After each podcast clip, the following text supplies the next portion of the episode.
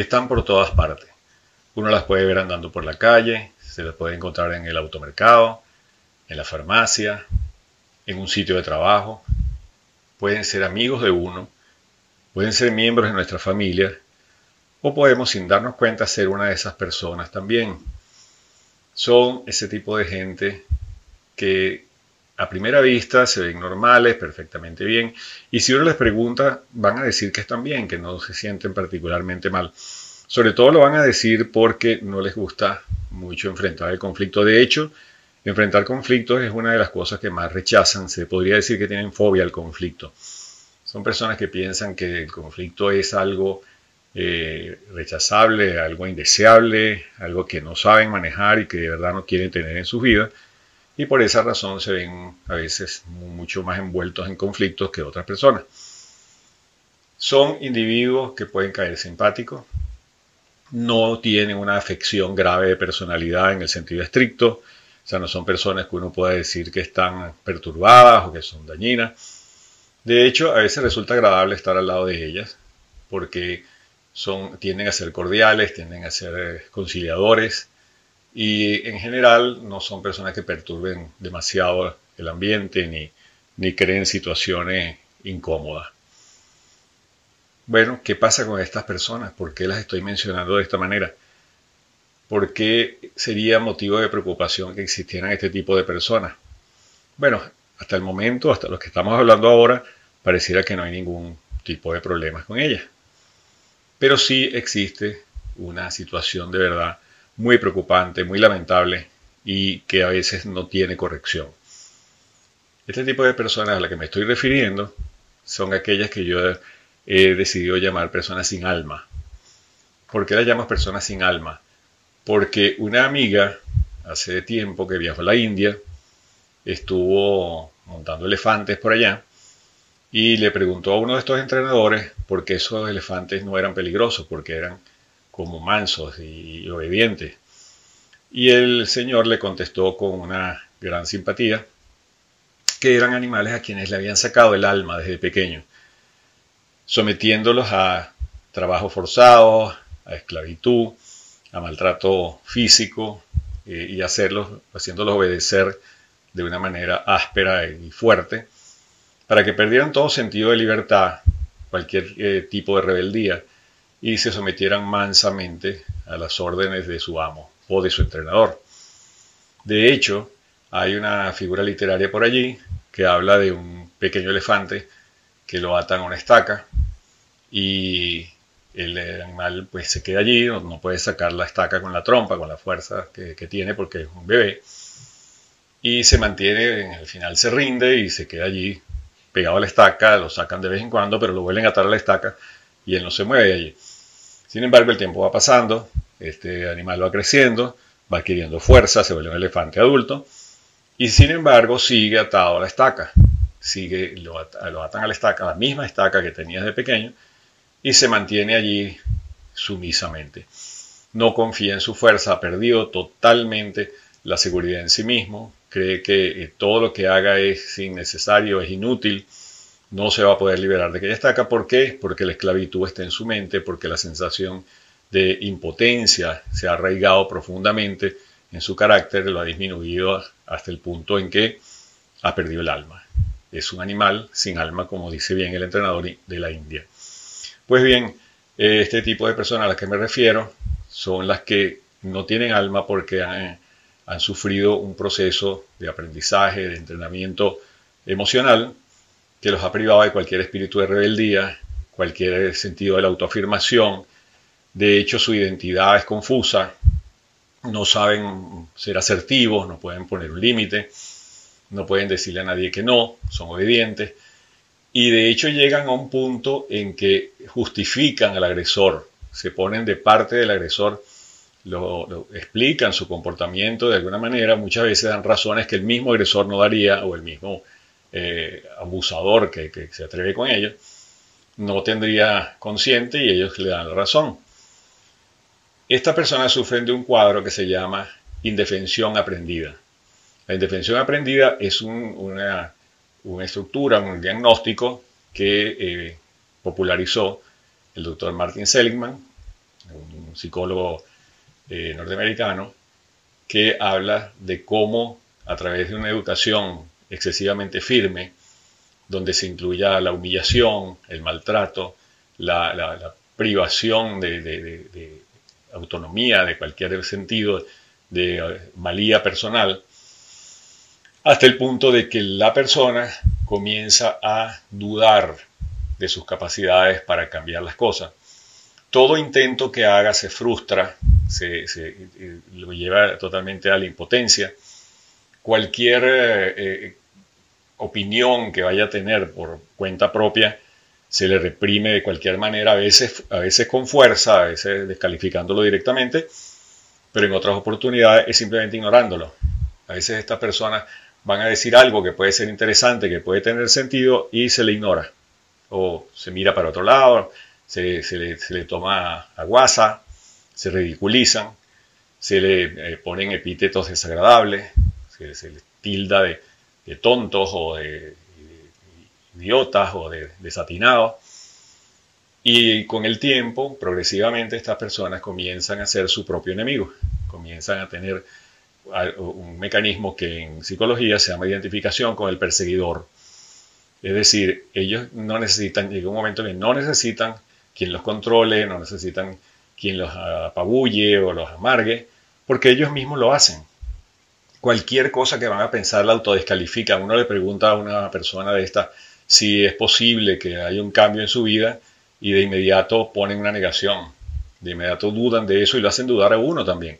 Y cualquier intento que uno haga de ayudarlos va destinado al fracaso porque de entrada, como son personas que pueden ser muy inteligentes, su propio razonamiento los lleva a descalificar lo que uno les dice como una posible salida, la orientación que uno les da es descalificada por ese mismo mecanismo de identificación con el perseguidor porque tienen dentro a ese personaje que incorporaron, que introyectaron en su mente como un controlador eh, eh, potente, agresivo, un emperador que, que los humilla y los aplasta.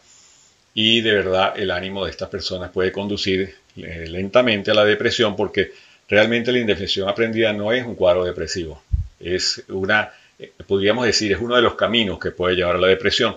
¿Por qué? Porque en el fondo estas personas, en un fondo muy, muy hondo, por allá recóndito, tienen un sentido de la rabia, del malestar que les causa esto, porque en algún momento tuvieron algún espíritu de, libertad o de autoafirmación que fue aplastado, pero sin embargo permanece dentro de ellos, guardado, una especie de resentimiento secreto, oculto, que muy pocas veces se manifiesta a menos que haya condiciones insuperables que los lleven a hacer un acto de, rebeldía.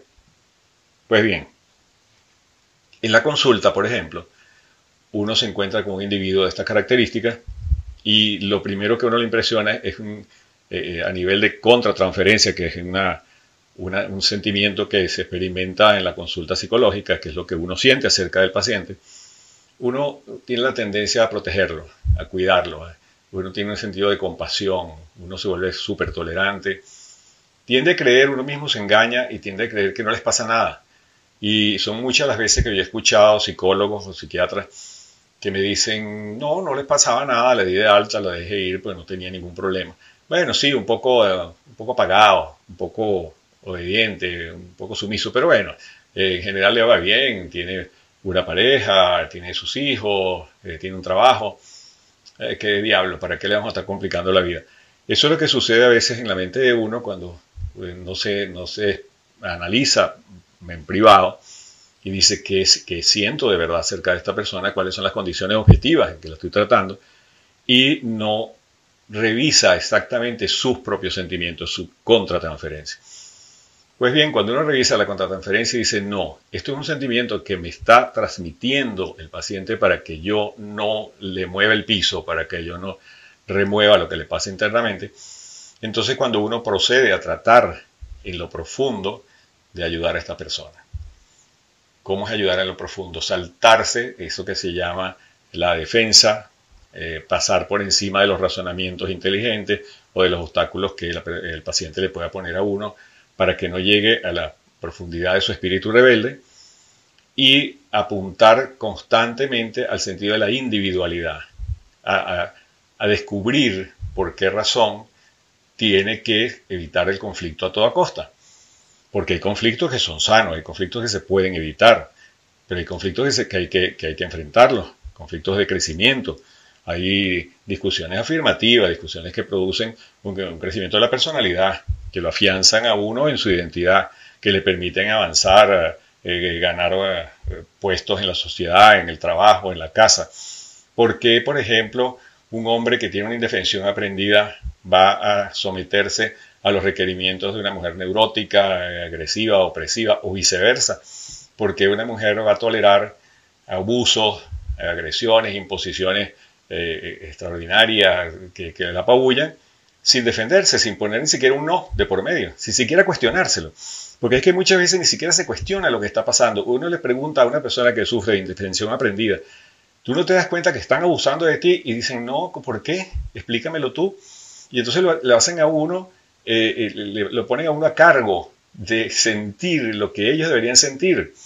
Entonces uno a veces tiene rabia dice, ¿por qué esta persona no se defiende? ¿Por qué no hace nada? ¿Por qué no, no, no, se afirma? ¿Por qué no, no dice algo que lo están, le están pasando por encima? Y no, no lo hacen. Entonces uno asume la rabia, el malestar, la incomodidad que debería tener la otra persona y ese es el oficio que uno tiene que hacer en una consulta o cuando tiene un, amigo, una persona, o cuando uno mismo se da cuenta de que también es excesivamente obediente, que está bien conciliar, está bien llevársela bien con los demás. Está muy bien ser respetuoso y tener valores morales, personales, religiosos. Está bien, pero no puede ser que eso sea a costa de el sufrimiento de uno. Que no es justo que uno eh, pase por la vida siendo un tipo gris por allí, una, una, nulidad, y que todo el mundo lo, aplaste, uno le pase por encima, como si fuera una alfombra, y uno para evitar conflictos y para llevársela bien con los demás, diga, bueno, está bien, pásenme por encima, ¿qué vamos a hacer? Yo creo que eso es uno de los, casos más patéticos que puedan existir. Yo a veces prefiero ver a un neurótico redomado, a un fóbico, a una persona que sufre crisis de ansiedad, o, no sé, a veces me prefiero hasta ver uno de estos mm, tremendos eh, peleadores o agresivos o lo que sea, en lugar de, presenciar el, cuadro patético de estas personas sin alma, de esta gente que no, no, viven por sí mismos, que están como andando, como decía una copla andaluza, como muertos verticales, que van caminando por allí sin saber para dónde van, sin una finalidad en la vida, sin ninguna motivación de logro, porque la motivación de logro la interpretan como que es una especie de atropello a los demás. O sea, si yo trato de progresar en mi trabajo, en mi profesión, en donde sea, estoy atropellando a los demás y me siento culpable, porque los sentimientos de culpa son tremendos en estas personas. Y se sienten culpables por cualquier cosa. Es facilísimo hacerlos sentir culpables. Muchas veces hasta se sienten culpables con uno en la consulta, porque en algún momento uno le dice, caramba, mira, no te puedo ayudar por esto. Entonces tratan de colaborar pero tratan de colaborar en el mismo estilo de obediencia. Eh, hay oportunidades en que yo he tenido que señalarle a algunas de estas, de estas pacientes, estás diciendo que sí para ser obediente, estás repitiendo el mismo cuadro. Tú puedes decirme que no, un paciente le puede decir a su terapeuta que no, que no está de acuerdo, que le, o que le explique mejor la situación, o que no se pase de ciertos límites, o que, no sé, que se siente agredido o irrespetado, eso es perfectamente válido.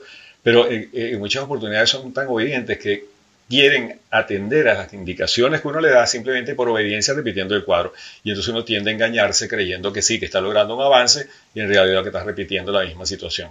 Y exactamente lo mismo sucede cuando se relacionan con amigos, con familiares, con el jefe del trabajo, con el compañero.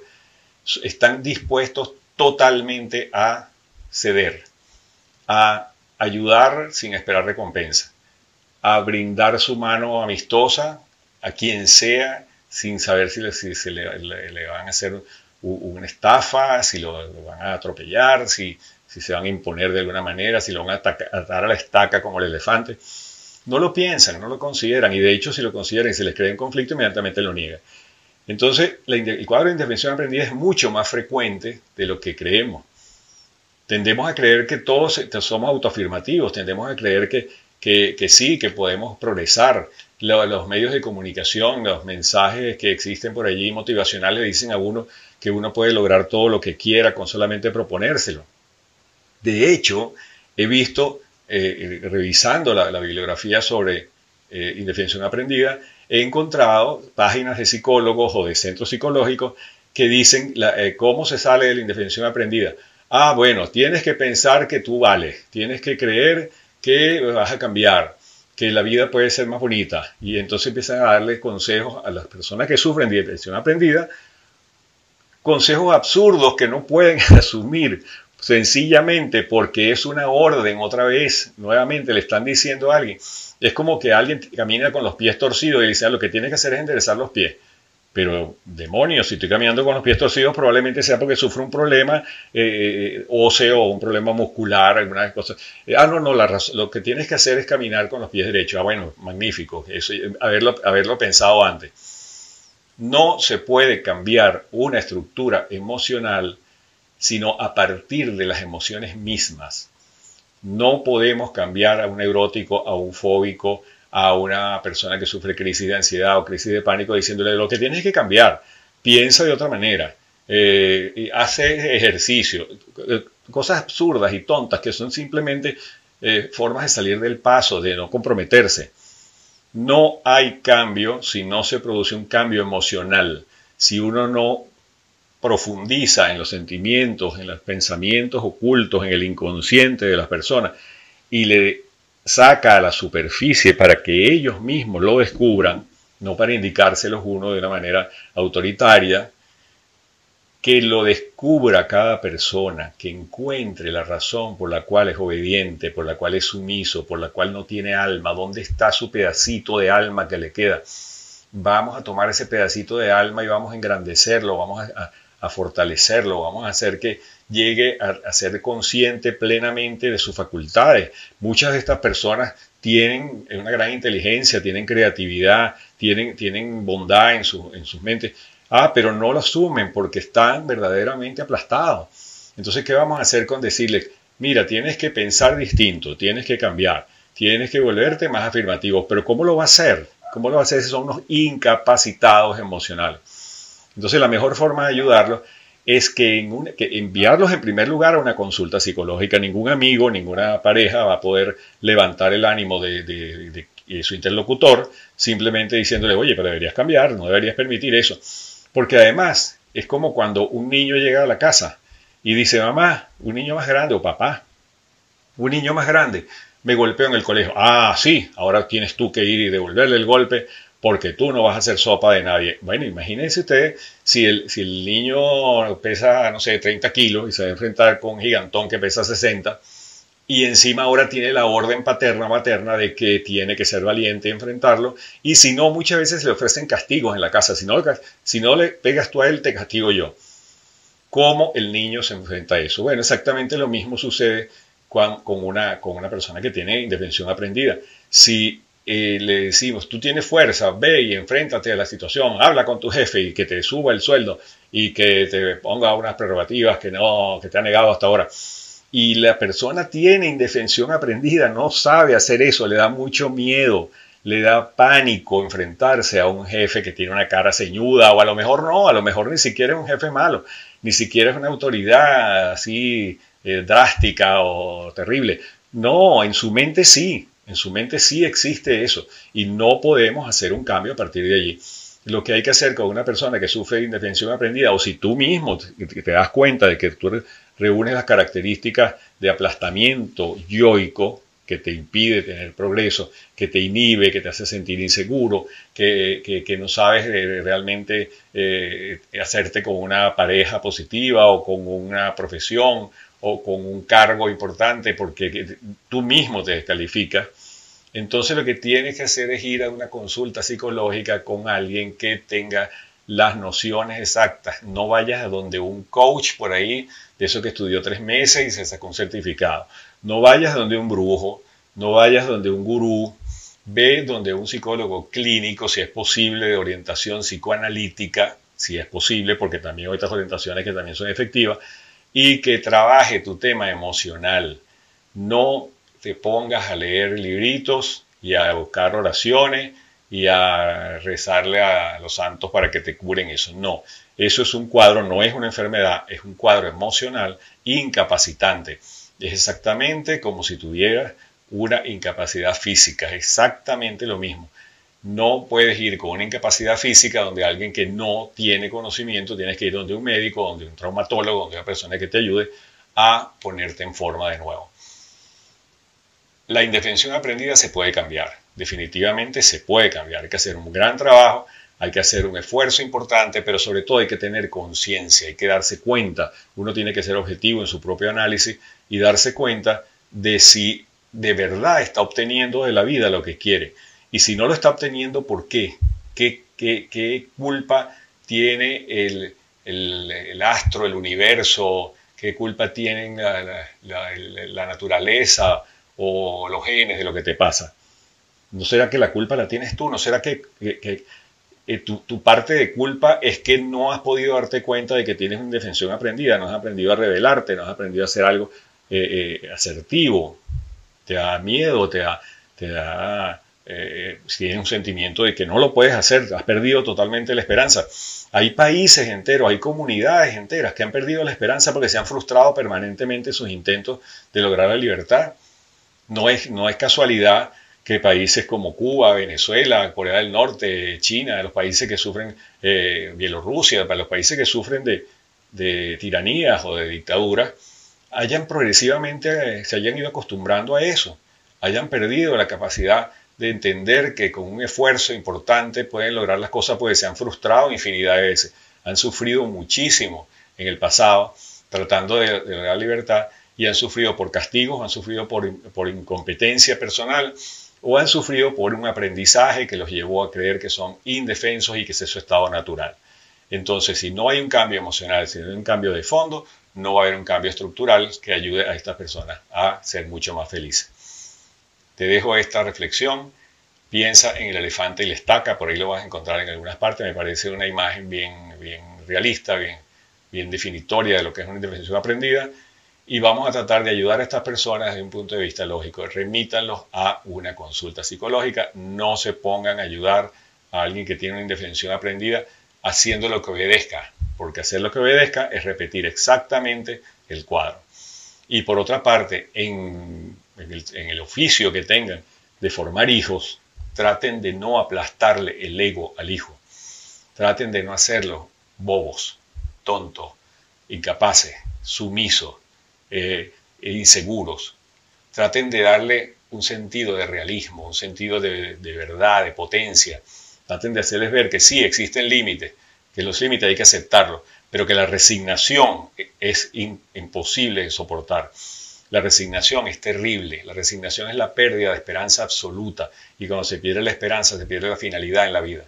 Entonces con sus hijos, con sus hermanos, con las personas que tengan bajo su tutela o donde, con las que tengan alguna influencia, traten de que se vean como seres humanos únicos, valiosos, positivos, asertivos, que pueden defenderse, que pueden poner sus límites y que pueden vivir feliz con otras, felices con otras personas y compartir con todos al mismo nivel. Te dejo con esta reflexión.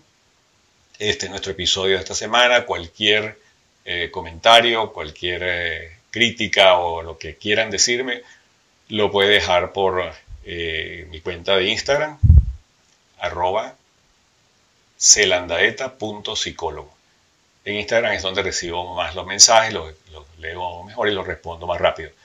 Hay, otros, hay otras redes sociales, hay otros medios de comunicación, pero no son, no son los que más veo durante el día y me gustaría que fuera por allí precisamente para responder prontamente. Que tengas una buena semana y nos vemos en el próximo episodio. Un abrazo.